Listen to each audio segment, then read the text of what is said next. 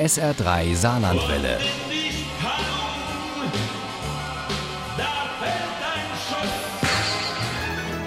Der Krimi-Tipp.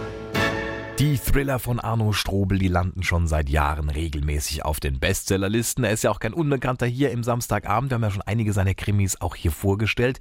Der gebürtige Saluja ist ein Workaholic und bringt seit 2010 jedes Jahr im Januar einen Thriller bei Fischer raus. Und manchmal haben die neuen Strobel-Thriller Deutschlandpremiere im Saarland. Gestern Abend war es wieder soweit. Da wurde im Drachenwinkel in Dillingen-Dieflen der zweite Teil der Strobel-Reihe Im Kopf des Mörders vorgestellt. Der heißt Kalte Angst und ist jetzt der Krimi-Tipp von Uli Wagner. Zum ersten Mal arbeitet Arno Strobel in dieser Trilogie mit professionellen Ermittlern und zum ersten Mal hat er die Chance, seine Figuren über einen längeren Zeitraum zu entwickeln, sie wachsen und uns daran teilhaben zu lassen.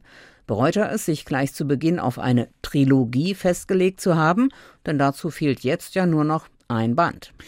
Ich sag's mal so, ich würde es mit Sicherheit dann bereuen, wenn das Ganze irgendwie in Zement gefasst wäre. Dieser zweite Teil, Kalte Angst, jagt einem Schauer über den Rücken und hält, was der Titel verspricht. Es ist nicht pure Angst, sondern es ist quasi noch die Steigerung. In Düsseldorf geht ein Mörder um, dringt scheinbar wahllos in Häuser ein und bringt alle darin um. Bis auf einen. Du weißt genau, was hier geschieht. Habe ich recht? Du weißt, wer ich bin und du weißt, dass es sein muss.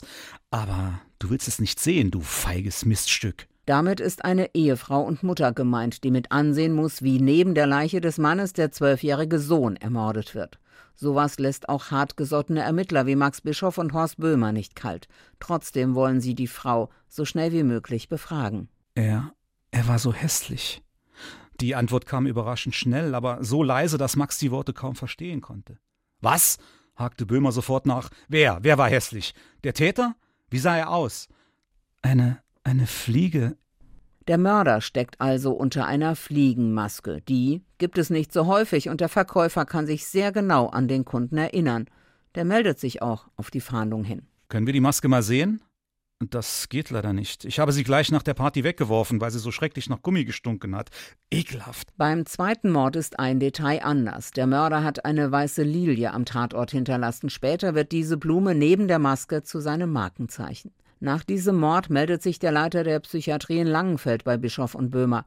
Einer seiner Patienten, behauptet er, sage diese Morde genau voraus, der verurteilte Mörder Fissmann. Sie wissen nichts, aber ich sehe die Zeichen. Ich weiß es.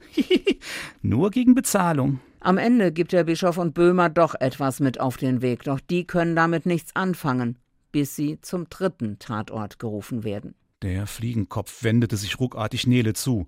Du wirst jetzt genau aufpassen, damit du den anderen sagen kannst, was hier geschehen ist. Sie sollen wissen, dass sie entdeckt wurden. Nele, das Nesthäkchen, musste mit ansehen, wie der Fliegenmann Vater, Mutter und die Schwester brutal ermordet und eine weiße Lilie am Tatort hinterlassen hat. Die Kommissare fürchten, dass das Morden weitergeht und dass Fissmann der Einzige ist, der ihnen helfen könnte, diesen Wahnsinn zu stoppen. Herr Fissmann, Max bemühte sich ruhig zu bleiben. Bevor wir über irgendetwas verhandeln können, müssen wir eines wissen. Werden noch weitere Morde geschehen? Fissmann sah ihm in die Augen und schien zu überlegen, was er preisgeben konnte, ohne seine Verhandlungsposition zu schwächen. Viele. Viele? Wissen Sie auch wie viele? Viele. So lange, bis es aufhört. Dieser zweite Thriller der Trilogie im Kopf des Mörders ist ein Page-Turner, verleitet zum Nachtdurchmachen und hat wirklich Suchtpotenzial. Wie geht es weiter mit Max Bischof, seinem Kollegen, seiner Schwester? Gelingt es ihnen rechtzeitig, die Rätsel zu lösen und heil da rauszukommen? Kaum vorzustellen, dass wir ein Jahr auf die Antworten warten müssen.